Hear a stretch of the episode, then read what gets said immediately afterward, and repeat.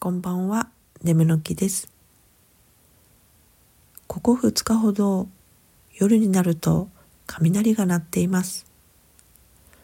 パーンと弾ける音はぎょっとしちゃうので心臓に悪いのですが、ゴロゴロした重低音はおへそに響いてなんだか安眠できるんですよね。猫が喉をゴロゴロ鳴らしてるのを聞いて癒されるのと同じ感じ。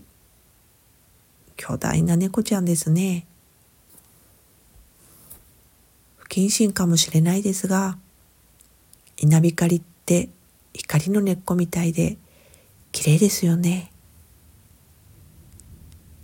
苦手な人もいるかもしれないので、ここだけの話ですけども、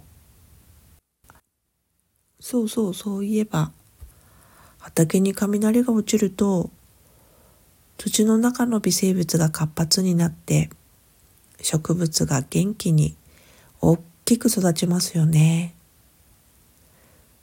時々カツを入れるのはいいかもしれない。私にも必要かもしれないな。それではまた。